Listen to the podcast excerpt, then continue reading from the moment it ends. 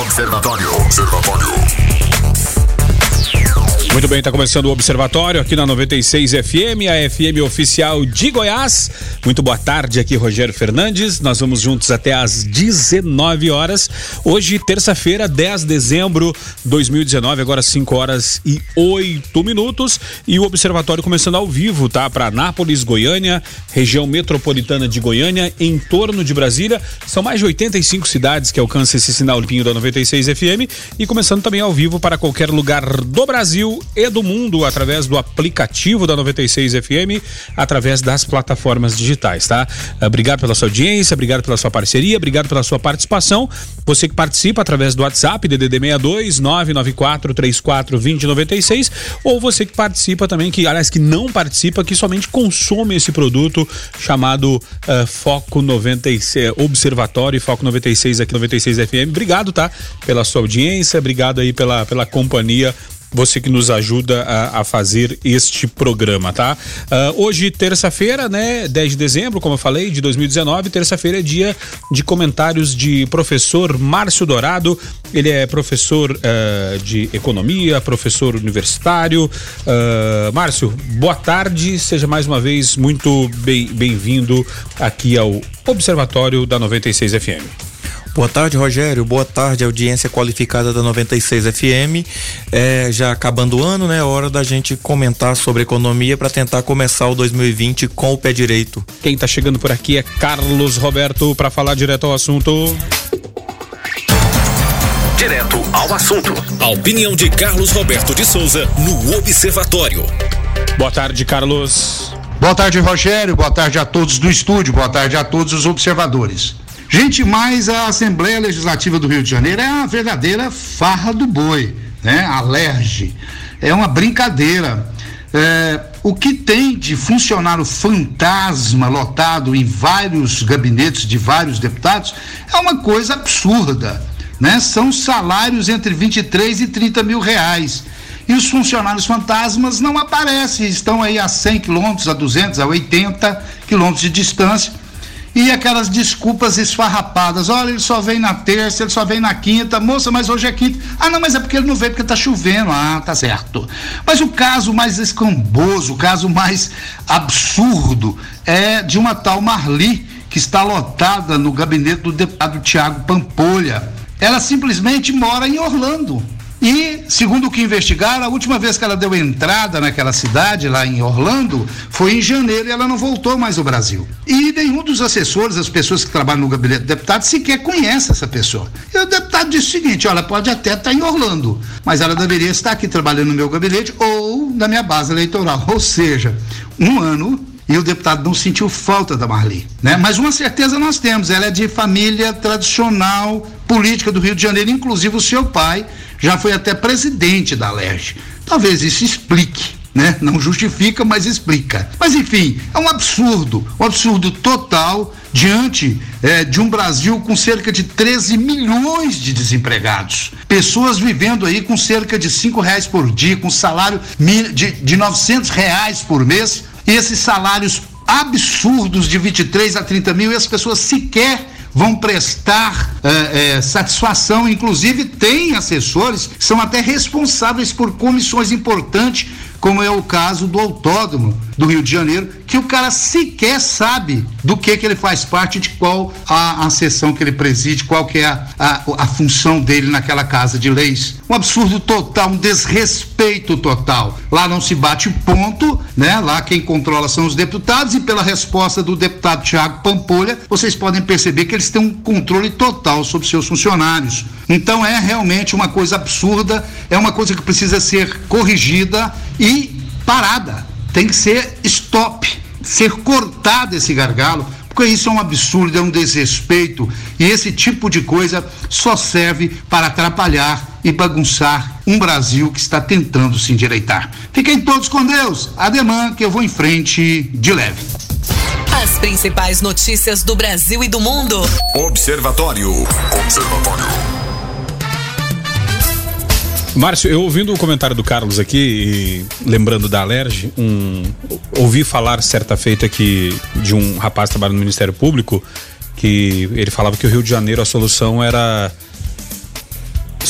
para salvar só a água, tirar todo mundo de lá e ver se salvava só a água, porque a corrupção no Rio de Janeiro, segundo esse funcionário do Ministério Público, servidor, está em todas as esferas da sociedade no Rio. Todas, todas, sem, sem exceção. Lógico, salvam-se pessoas, mas dentro de todas as esferas tem corrupção. E aí eu lembrei que eu morei em Brasília. Morei em Brasília, Distrito Federal, e era muito comum uh, vermos uh, pessoas com excelente potencial para o varejo, que era uma empresa que eu geria do varejo, e a gente falava, ô, oh, você quer, tá afim de, concorrer uma vaga aí, tal, de liderança, tal, de gerência? A pessoa dizia, não, ano que vem é ano político, eu vou trabalhar para o candidato fulano de tal, e este vencendo a eleição, eu ganho um cargo de comissão. Então, ou seja, uh, muitas pessoas no Distrito Federal é, é, nessa, nessa vibe de trabalhar para, uh, para políticos para poder ganhar vagas, né? Ganhar é, cargos, né? E, e, a gente olha isso e isso abre uma margem danada para trabalho fantasma, né? Infelizmente, né? Não é só na, na LERJ no Rio de Janeiro, não. Isso é, é, não é privilégio só deles, nós temos em várias câmaras municipais e estaduais aí do Brasil. Pois é, Rogério, infelizmente acontece isso. É, o Rio de Janeiro é um estado em que a corrupção se engendrou em todas as esferas de poder ao ponto de o ex-governador já está condenado, condenado já a mais de 230 anos de prisão, somando todas as penas. Paralelo a essa condenação, claro que ele não vai cumprir 30, mas paralelo a essas condenações do governador, todos os poderes estão envolvidos em que metade dos conselheiros do Tribunal de Contas é, que deveria julgar as contas é, foi suspensa ou foi presa. É, deputados, inclusive o antigo presidente da Assembleia Legislativa, foram presos. Tivemos o absurdo de deputados presos tomarem posse, o termo de posse ser levado no presídio de Bangu para que eles assinassem o termo de posse. Então a corrupção está ali engendrada e a partir do momento que isso acontece é, em determinados setores, acaba contaminando a mácula do nome de todos os servidores públicos. E mais de 95%, eu falo isso com segurança, trabalham direitinho, bate seu ponto, ralam pra caramba para conseguir levar, honrar o serviço público. Mas, por causa dessa, dessa turma aí do mal, acaba pregando no funcionário público aquela pecha, aquela mácula de folgado. Isso também pode fazer acontecer o que você colocou de pegar boas mentes e essas boas mentes acabarem indo para o lado negro da força. Vou apoiar o político tal, vou, vou fazer tal coisa porque a partir disso eu terei a minha boquinha, terei o meu cargo público também. Então, saída para isso, controle é, hoje em dia está muito na moda uma palavra chamada compliance, que é a questão da gestão de riscos, prever os riscos que pode acontecer e a partir disso controlar esses riscos. E na medida que se tem isso, se evita casos como esse de corrupção. Mas espera isso aí evitaria a pessoa trabalhar e deixar de assinar o ponto? De forma alguma. Mas a partir do momento em que você tem o controle rígido com a fiscalização rígida, a pessoa trabalhou, não assinou o ponto, fez isso por três dias seguidos, já já gera uma diligência. Fez por 10, suspende pagamento. Fez por 15, é, desliga a pessoa do serviço e abre o processo de demissão. Simples assim. Então, na medida que se tem controle, se evita que as coisas cheguem a esse ponto. Estamos em dezembro. Uma pessoa que está em Orlando desde janeiro, ganhando mais de 20 mil por mês, salário mínimo vai aumentar agora, vai para 1.031 reais. Não é justo, é difícil, é revoltante. E professor Márcio Alberto Fernandes, né, que não é meu parente, é só o presidente da Argentina, assume a presidência da Argentina e diz que pagará dívida quando o país crescer, né?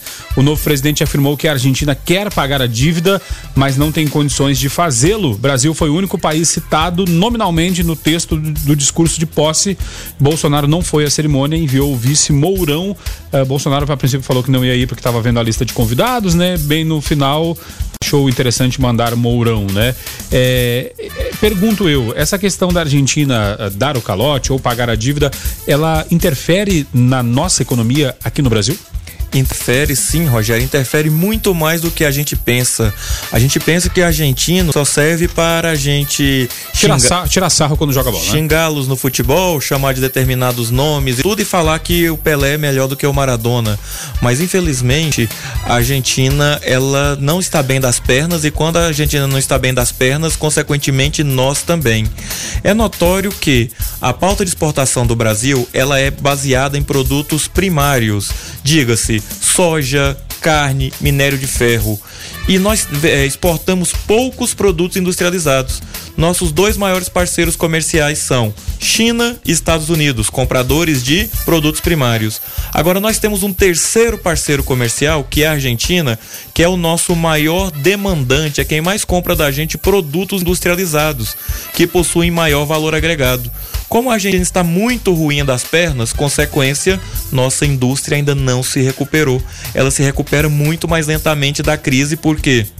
Porque é, a gente aqui internamente já não está tão bem assim para comprar e lá fora o nosso maior demandante não está conseguindo comprar, em especial questões relacionadas à indústria de transformação e a veículos, os carros. Então, pessoal, toda vez que a gente fala de Argentina, nós falamos aqui de um vizinho que é um parceiro comercial estratégico para o Brasil. E quando a Argentina fala não vou pagar dívida, eu vou pagar quando eu puder, imagina só, Rogério, a gente devendo, e você chega lá no supermercado, no seu cartão de crédito e liga, olha, eu vou pagar quando o meu salário aumentar. Aí seria fácil, né? Então isso gera um reflexo muito ruim internacionalmente, porque ah, na medida em que a gente, que um país não honra suas dívidas, é, de, para determinados credores, esse, os países próximos são vistos como contaminados também. Como um, um devedor solidário. Como um devedor solidário. E lembremos que a Argentina, juntamente com o Brasil, são os dois países mais fortes do Mercosul. Então isso vai acabar refletindo para a América Latina. É tanto que grandes bancos, algumas empresas, diversos fundos de investimentos, eles não falam assim, é, eu tenho a minha central Brasil de investimentos. Não, eu tenho minha central América Latina alguns América Latina e Caribe. Então, quando isso acontece, isso desestabiliza a região como um todo. Então, esperemos aí, vamos tentar fazer com que o Alberto Fernandes. Não basta torcer para o Bolsonaro aqui para que ele acerte algumas coisas, vamos ter que torcer para o Alberto Fernandes também acertar algumas coisas, porque quando ele acerta lá, a gente ganha aqui indiretamente também. As principais notícias do Brasil e do mundo. Observatório. Observatório. Muito bem, segue para aqui o Observatório na sua 96 FM, a FM oficial de Goiás.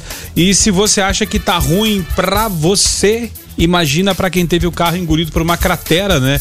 Foi o que aconteceu hoje no Distrito Federal. Cratera engole carros em Brasília após chuva. O caso foi na 709 Sul, ocorreu por volta das três e meia da tarde e segundo bombeiros, a princípio não há feridos, né?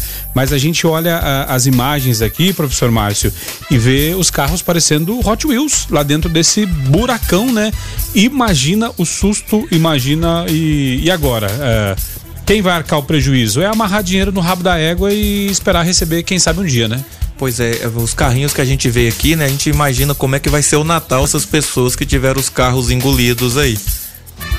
994-3420-96, você nos ajuda a fazer o observatório desta terça-feira, dia 10, né? E aí eu fico pensando, sabe o quê? O cara vai faz um seguro, né? E lá na pólice do seguro tá lá assim, contra roubo, contra furto, contra, sei lá, é, o que mais? Roubo, furto, colisão e colisão a terceiros, né? Aí o cara vai assinar o seguro, ela fala: não, senhor, na pólice do seu contrato não tem que se abrir um buraco e o seu carro cair, a cobertura. E aí, né? É, um seguro completo contra tudo, contra tsunami, contra furacão, contra raio, contra, sei lá, contra ex-mulher que pega ataque de beijo para quebrar o carro, é caro demais, né? Pois é, mas é por isso, às vezes, Rogério, não é tão caro assim. Dependendo, é porque quando a gente vai contratar o seguro, é, nós temos ali algumas observações e algumas coberturas que às vezes é até mais prático dispensar. Esse, você está contratando seguro de dois mil reais. Esse aqui vamos excluir porque quase nunca acontece, 30 reais, vai ficar mais barato. Esse aqui mais 20. Então, às vezes, é coisa de 50, 70 reais mais caro um pouquinho, é, cobriria tudo. Então é importante para o consumidor verificar o que? Quais coberturas ele está dispensando por 20, por 30 ali, porque uma hora isso pode acontecer. E é muito importante na, no seguro você estar coberto contra as adversidades que podem ocorrer. Nesse caso aí, por exemplo, o carro foi engolido por uma cratera. Eu acho que eu me recordo quando eu assinei minha última pólice que estava lá desastres naturais naturais, caso de enchente, alguma Hum. coisa assim. Agora, eu já vi casos de se assinar seguro e por causa de uma micharia não colocar. Então, assim, é importante quando você for fechar um seguro, olhar determinadas coisas assim, porque não é tão caro assim adicionar. É claro que se você mora no meio do estado de Goiás e lá tem uma cobertura especial contra tsunami, eu recomendo não colocar. É, a chance de chegar aqui um tsunami é mínima. Eu acho que é um pouquinho mais difícil. E assim, é, então sempre é bom observar as letras miúdas, o que que você está dispensando ali que não custa tão caro. 994-34-2096, mas aí a questão do buraco, né? É bom deixar, porque vai a água abre um buraquinho, não fecha e seu carro cai dentro. Que né? isso, Anápolis quase não tem? E, e Luiz Fernando por aqui falando: olha, ouvi você falando da cratera e tive que parar o que estava fazendo para ir conferir. Sempre passo por ali. Passava, não vou mais. E, a- e é engraçado, né? A gente vê, é, olha essa situação e pensa: e se fosse eu passando nessa hora? Como assim, né? Será que eu poderia eu estar dentro da cratera? É, já aconteceram outras vezes, Rogério. É, teve uma vez no metrô de São Paulo que aconteceu isso, inclusive com mortes, com algumas Sim, coisas sim. assim envolvidas. Então é bom, seria bom também o poder público, é, quando toda vez que tiver isso, ter aviso que tá tendo obra, que tá acontecendo. Pra você não passar por cima, né? Às vezes o camarada tá passando ali tranquilamente, ele é engolido por uma cratera. Muito complicado isso aí. Falta, às vezes, a informação devida e até mesmo a fiscalização. Porque às vezes um órgão empurra pro outro, que empurra pro outro e ninguém sabe quem fiscaliza isso de verdade. E o poder, o poder da água, professor Márcio, eh, nas, eh, nos subsolos é uma coisa eh, surreal. Certa feita, na- numa cozinha minha, eu vi que tinha um vazamento. Chamei um caça-vazamento e o cara queria cobrar um absurdo e eu peguei um estetoscópio, né? Peguei um estetoscópio, botei na, na cerâmica e fui ouvindo até que eu achei um barulhinho diferente falei, é aqui. Quebrei uma, uma, só uma cerâmica e fui olhando, achei o vazamento. Detalhe, esse esse buraco eh, que tinha ali era já tava, olha, entrou quase dois carrinhos de terra lá pra dentro, de tanto que a água foi levando e fazendo erosão. A minha cozinha ia cair. Se, se assim, mal comparando, né? Então, assim, imagina só, um vazamentinho de água causou isso, imagina eh, o que deve ter causado isso, né? Então, eh, de fato, falta fiscalização e o aviso, como tu falaste, né? A gente às vezes pode estar correndo risco e não sabe. Pois é, moradores do lado, a gente vê que é do lado de um prédio, então isso é bem complicado, isso aí sem os devidos avisos e a devida fiscalização. Justamente. Ah, inclusive, a gente ia trazer já já que o Luciano até adiantou. é, morreu ah, a vocalista do Rox, Roxette, né? Ah, pra quem não lembra, né? Aquela moça dos cabelos loiros, né? E ela lutava contra um câncer, né? Já fazia ah, desde 2002, né? E acabou que ah, veio a falecer hoje, deixa a, a música de luto, né? Afinal de contas, é, 61 anos de idade, é, há 17 anos nessa batalha contra o câncer, a, sueca é, que fazia é, fazia parte do era vocalista do Roxette e é uma pena, né? Quando a gente vê, né, professor Márcio, é, pessoas do, do gabarito, né, desta cidadã ah, deixando a música ah, e a gente, por contrapartida, recebendo enlatados aí que a indústria fonográfica nos, nos bombardeia a todo momento, né? Ah, é triste, né? É triste, sim, mais um grande nome da música que se vai.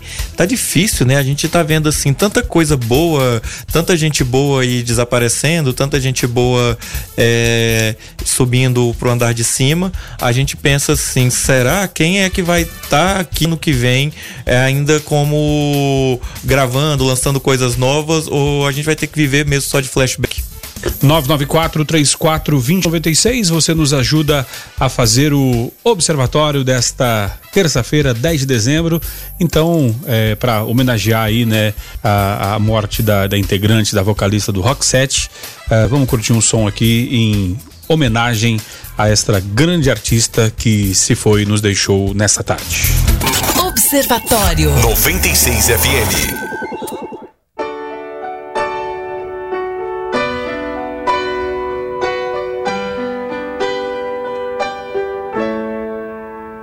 The coldest time of year. Darkness all around my heart. I was alone but didn't fear to wander in the light of stars. in The bright and silent night. Winds would knock and disappear. A feeling near, like the first time you were ever here. You're so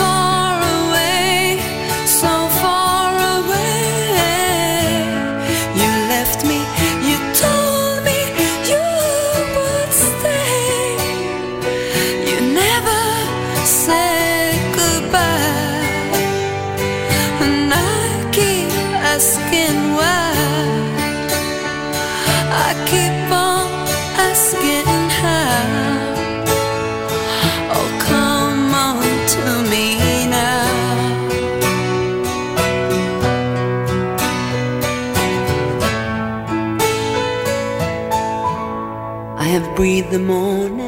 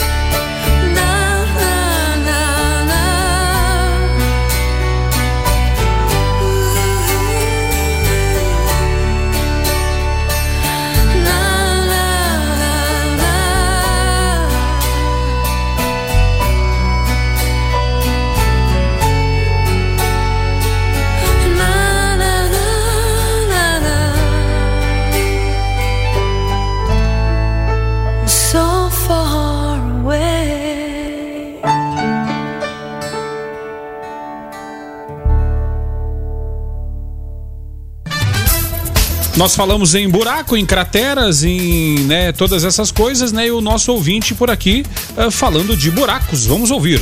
Boa tarde, amigos do Observatório, tudo bem com vocês? Então, eu gostaria de fazer uma pergunta, se fosse possível.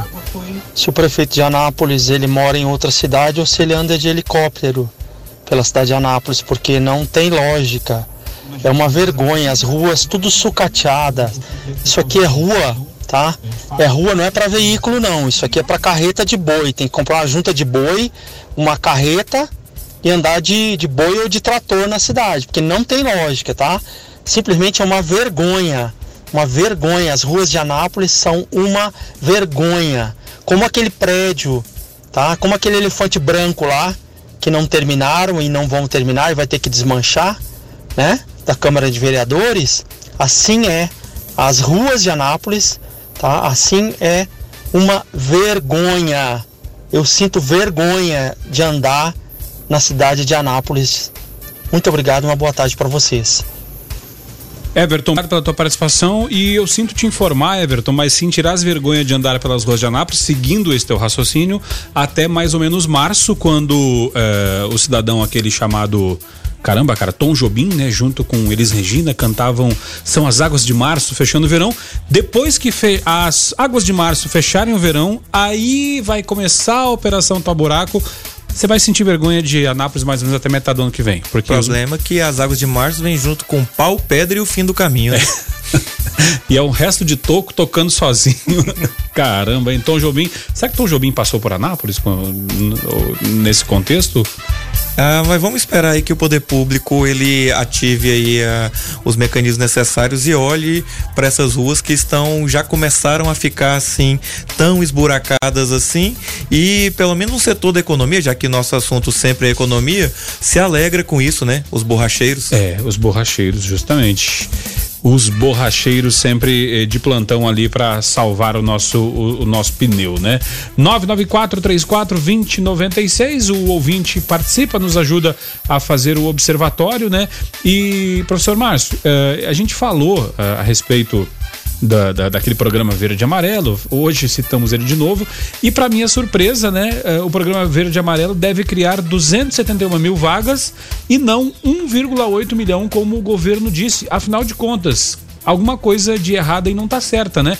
É, 1 milhão e 800 para 271 mil é um gap muito grande, é uma diferença muito grande. Quem que errou nessa conta aí?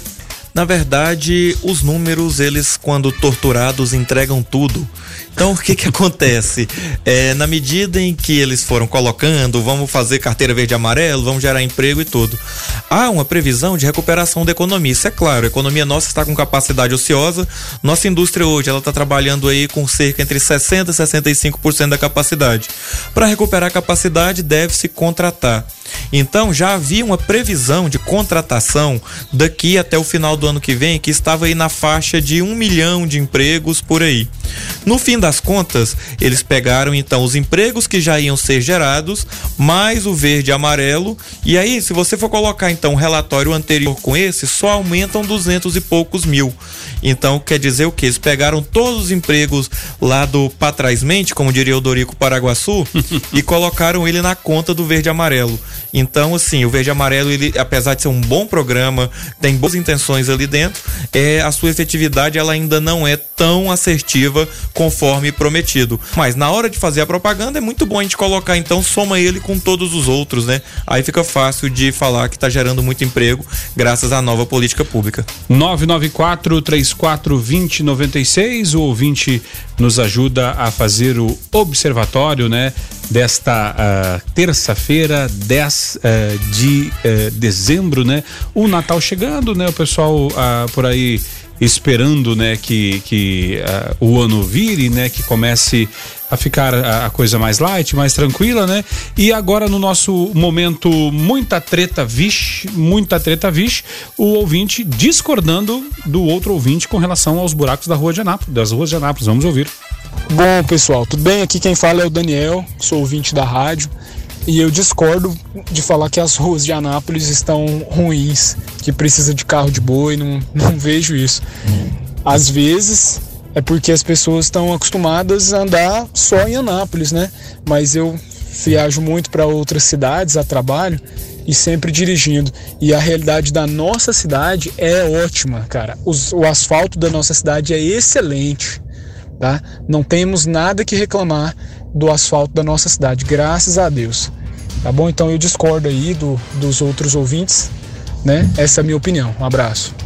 Ah, os ouvintes aqui concordando e discordando, né, com relação à questão do, do- do- do- dos buracos da cidade, né, ah, que o Everton trouxe dizendo que tinham muitos buracos, Daniel Brandão falou que não, que a princípio estava tudo tranquilo e aí ah, uma galera vai para um lado, outra vai para o outro. Já já a gente traz eh, as participações dos ouvintes, né? Antes uma notícia eh, de última hora, né, professor Márcio? Eh, acidente grave, eh, alguns, o acidente grave na 060 entre Brasília e Anápolis, né?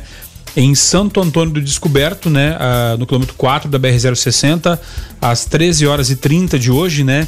Houve interdição total da rodovia no sentido crescente, ou seja, Brasília para Goiânia, em virtude da, de acidente de trânsito com vítimas fatais.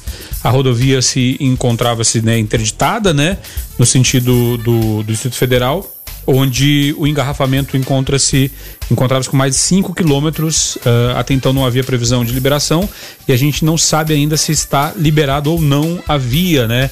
Uma, uma alternativa ali seria vir por Cocalzinho, né?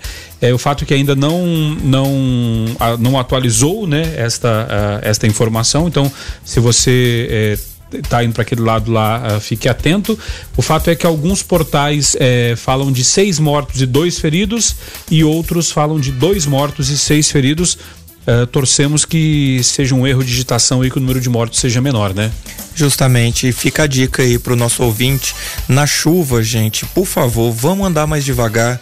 Essas nossas rodovias aí, elas têm pontos assim sérios de aquaplanagem que eh, poças não deixam o carro eh, ter a mesma estabilidade de estar no, no, no asfalto seco. Sim, andar devagar é sempre importante, mas na chuva vamos redobrar essa atenção porque eu tenho eu tenho me deslocado para ministrar minhas aulas em Goiânia, em Brasília de vez em quando, e nesse período de chuva a gente percebe que é muito mais perigoso pegar essas rodovias. Então, redobremos a atenção e a manutenção do carro em dia também. Afinal de contas, você vai estar colocando a sua vida e a de outras pessoas em risco quando você é imprudente.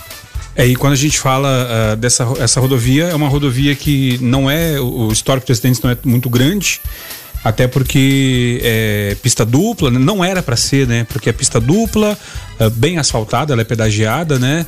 É bem sinalizada. Mas ah, historicamente, professor Márcio, a maioria dos acidentes nessa, na- na- nas épocas de, de fim de ano, é, de dia, pista seca ah, ah, e, e- e pista boa, asfalto bom. Ah, isso às vezes faz com que, no, no- quando tem, tinha tudo para ser um ambiente seguro, faz com que o motorista corra mais e aí gera o acidente. Excesso de confiança. Justamente, às vezes se a, se a pista tivesse esburacada ou tivesse é, com uma má iluminação ou à noite, a pessoa fica mais prudente e aí por consequência o número de acidentes às vezes é menor, né? Vai entender, né? Vai entender o, o, o- nosso, o nosso ser, os nossos seres humanos, né? O ouvinte Wellington mandou aqui um vídeo, inclusive de um ator é, ele- esse rapaz aqui ele faz é, stand-up, é youtuber e tal. Eu conheço ele dessas, não, não, não vou lembrar o nome dele agora, falando sobre o acidente. E ele falou: ó, houve, ó, houve, me mandou aqui, houve para vocês verem, é, morreu é, quem estava ajudando é, o primeiro acidente. Ou seja, parou-se para ajudar e acabou tendo mais uma colisão e, e acabou falecendo, né? O nome do ator é Jonathan Nemer. Jonathan Nemer. E- isso, ele mandou aqui agora aqui.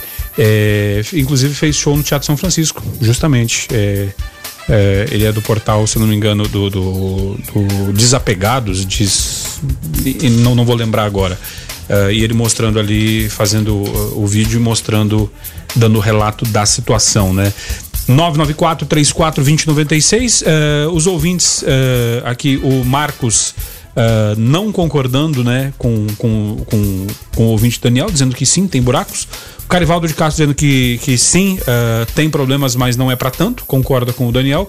E a nossa ouvinte a Luciana ela fala o seguinte olha quando nivelamos por baixo tudo fica menos pior Sobre as ruas de Anápolis, ah, ainda em ruas secundárias do Daia, os buracos vão surgir. O Daia é uma questão complicada porque ali é uma é uma questão de, de um jogo de empurra, né? Porque o governo do estado fala que é do município, o município fala que é do governo do estado, e aí jogam na culpa da, da, da empresa lá. Que Codego. Isso, da Codego, que administra o Daia, e fica aquele jogo de empurra, e o Daia fica essa vergonha que é passar lá, que é realmente bastante complicado. Quando a gente vê o PIB, toda a divisa que aquilo lá gera Pois é. para Goiás, para o município, ver aquilo lá é uma vergonha. Tive a oportunidade de passar por lá hoje e eu confesso que, apesar da gente tentar se apegar aí com a religiosidade, eu xinguei um pouquinho. É, o Ricardo Silva, no- nosso parceiro aqui da, da, da Rádio 96, um abraço, Ricardo, é, mandou aqui o nome do é, Desconfinados, o, o, o, o- o grupo aqui que o menino participa aqui, o Jonathan ah, Nemer, né? É uma tristeza, né? Então fica a dica aí. E final do ano, né? Muita gente vai viajar é, para, para ver famílias e ver parentes, a gente sabe que eh, os números de, de acidentes sempre aumentam, né? E fica a dica para não. Mais uma vez, a gente, a gente parece repetitivo. É a mesma coisa que falar da dengue, mesma coisa que falar de uma série de situações. É, é repetitivo, mas nunca vai ser demais, porque tem que eh, eh, ficar atento à questão do cinto de segurança, crianças com cadeirinha, eh, cuidar da manutenção do carro. Nós temos várias empresas aqui no, no- na Rádio 96 que são parceiras que nessa época falam: ó, vai lá, faça a manutenção, verifique seus pneus, verifique freios, verifique suspensão. Às vezes é uma peça que vai custar ali 100, 200, 300, que seja mil reais, mas ela pode salvar a sua vida e a vida da sua família. Então tem que tem que parar o carro um pouquinho, revisar, porque isso pode fazer diferença na hora da precisão, né? A gente vem aqui para falar de economia, para dar conselho de economia, mas um dos conselhos de economia que a gente fala é o seguinte: é muito melhor você gastar com manutenções preventivas do que você gastar depois com manutenções corretivas, que são substituições muito mais pesadas, e dependendo do contexto, de você pagar com a consequência muito mais grave, que é a falta, o que a falta de manutenção pode trazer aí de prejuízo num eventual acidente, é, num eventual perrengue que você for passar nessas rodovias. Então fica a dica para você que gastar com manutenção preventiva do seu veículo não é um gasto à toa. Na verdade, você vai estar economizando ali porque você vai estar é, desfazendo da peça ou substituindo antes que ela desgaste outras peças também. Ah, o- um- uma, uma curtinha pra gente poder encerrar, professor Márcio. É, o Tesouro, né, Nacional, inclusive, inclusive é, é, é, uma- um, um programa que até eh, nós vamos sugerir aqui para a nossa produção. É, começa o ano, as pessoas querem é, é, vida nova tal, nem muita gente fala de investimento e a gente. Eu tenho vontade de fazer um programa especial sobre tesouro direto, né? Ou para ou para ir para o ar no observatório ou para a gente fazer um podcast a respeito. Ah, muita gente tem dúvidas, muita gente acha que entende, muita gente acha que não entende, muita gente acha que é um bicho de sete cabeças e o professor Márcio já está convidado barra convocado para a gente fazer um especial sobre tesouro direto, né? E o tesouro, né, prevê que eh, dívida pública atingirá pico de 78,2% do PIB em 2020. Vamos lá, um cara leigo de economia como eu. Eh, o Brasil está ah, comprometido já com quase 80% da sua receita de 2020, é isso mesmo que eu entendi? Não, não é bem assim, Rogério. É, dívida é o seguinte, a dívida, o problema dela nunca é o tamanho. O problema da dívida é o fluxo dela como se faz. Todos A nós famosa rolagem da a dívida. famosa rolagem da dívida. Todos nós devemos. Todos nós temos dívida e tudo. Se você foi lá e comprou uma casa por 200 mil reais, então quer dizer isso, se você ganha aí 36 mil reais por ano, 3 mil reais por mês, por exemplo, então quer dizer que você 600%. se você, você comprometeu aí mais que 600%, é, 600% do seu PIB, que é, o seu- que é a sua riqueza. Só que a sua dívida está distribuída num fluxo que seus 3 mil reais por mês você vai conseguir tirar um pouco para pagar a sua casa e no final das contas você vai ter a casa e vai ter pago isso. Então, quando a gente olha isso aí, a gente fica com muito medo. Nossa, então o Brasil deve 78% do Brasil é dívida. Calma que não é tão alarmante assim. Mas é importante colocar que a dívida subiu de por volta de 48 a 52% do PIB em 2014 para 78 por 70 e alguma coisa por cento agora. Então, é tomar cuidado com o que que o país tem que fazer, com a rolagem dessa dívida e qual os juros, porque ao contrário de você e de mim, Rogério, que quem coloca, quem vai falar quanto a gente vai pagar de juro é o banco, quem vai falar quanto vai pagar de juro é o próprio governo, através da chamada taxa Selic. Então, hoje nós estamos pagando o custo de dívida mais barato da história. Então, conseguiu-se baixar os juros aí, a taxa Selic está na faixa de 4,5% ao ano. Estamos pagando o custo mais barato da história. Os Estados Unidos, que é um país assim, referência em economia, os Estados Unidos têm, pasme, 106% do seu PIB é o tamanho da dívida dos Estados Unidos. O PIB do Brasil, então, está menos de 5 trilhões de dólares, os Estados Unidos está acima de 20 trilhões de dólares. Então, toda vez que a gente falar de dívida, de tamanho de dívida, nos preocupemos com o fluxo da dívida. O grande problema é que é, boa parte, um terço da nossa dívida, ela é de curto ou curtíssimo prazo. E isso faz com que mais, quase metade do orçamento público fique para pagar o que a gente chama de serviço da dívida. E fica aceito o convite, venho aqui sim para falar. No dia que a gente for falar disso, a gente pode inclusive sair um pouquinho do Tesouro Direto, como eu falei, o juro tá baixo, e falar também sobre algo que me encanta e que as pessoas às vezes ficam muito curiosas, que é a tal da Bolsa de Valores também. O ouvinte participa através do 994-34-2096 e para a gente poder fechar o observatório de hoje, economista com dívida, é isso mesmo que eu estou ouvindo, produção? Vamos ouvir aqui o Rodrigo Rocha. Ei, Márcio, dívida não adianta não, cara. A gente trabalha para poder pagar boleto. Essa é a nossa vida. Gente não vai marcar aquele churrascão, hein? Tô com vontade. A carne tá meio puxada, mas devagarzinho não dá conta. Abraço, Rodrigo Alves. Ô Rodrigo, obrigado pela tua participação e por aqui também o Everton Henrique Caetano falando boa noite, professor Márcio, sempre tão claro, grande mestre, aprendi muito com ele. Aí a galera aí dando. uh, e, e é legal, né, ver as pessoas é, é, é, dando honras a quem merece, os professores, né, que são uh, quem podem mudar o futuro dessa nação. Agradeço muito aí essa audiência cada vez mais qualificada. Bom saber que a gente deixa boas lembranças aí com os ex-alunos. Acredito que o Everton foi um aluno meu na Uni Evangélica não há muito tempo. E um abraço aí para esses ouvintes e o churrasco vai sair. Vamos esperar a carne baixar, né?